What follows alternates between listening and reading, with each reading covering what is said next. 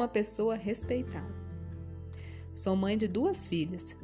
Na época do meu alcoolismo ativo, eram muito novas, adolescentes. Amo muito essas criaturas, que eram e são a razão do meu viver. Só que em minha doença, esse amor quase foi destruído. Afinal, eu não tinha amor nem por mim mesmo. Logo no início, já começaram as internações em hospitais psiquiátricos.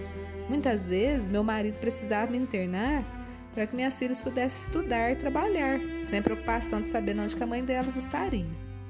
Meu marido trabalhava à noite, para não dar espaço para eu beber.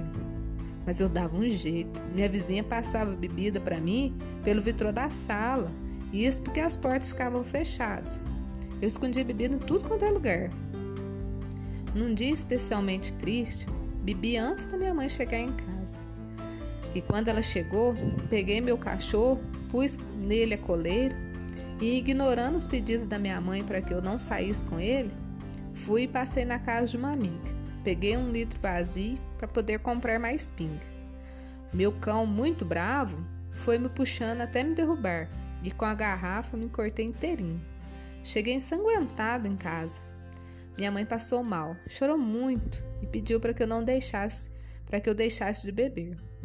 Em outra ocasião, Joguei-me na frente do carro tentando suicídio, mas não morri. Assim, uma de minhas filhas, já cursando o último dia de faculdade, último ano, certa vez me trouxe o um endereço de Alcoólicos Anônimos, no dia 20 de agosto de 1984. Fui conhecer a Irmandade, pensando que encontraria um garrafão de pinga na sala e que cada pessoa me serviria quando se sentisse compulsão qual não foi a minha surpresa? Encontrei uma sala linda e com pessoas se recuperando. Senti-me um farrapo humano, pois cheguei todo arrebentado, com cabelo comprido, rosto inchado, olho roxo, alcoolizada. Eu era muito agressiva com meu marido, mas só apanhava porque eu já estava muito fraca. Todos me deram uma palavra de carinho. Puxa, que maravilha! Disseram que para voltar mais vezes. Estaremos aqui todo dia para te ajudar. Deram um cartão com os horários da reunião e o mais importante, a oração da serenidade. Ah, eu fazia a oração de duas em duas horas, até fazer as 24 horas. Desde aquele primeiro dia, não coloquei mais uma gota de álcool na boca. Só por hoje. Não havia companheiras quando cheguei, só homem, cerca de uns 60 companheiros. Não me importei e ia todos os dias.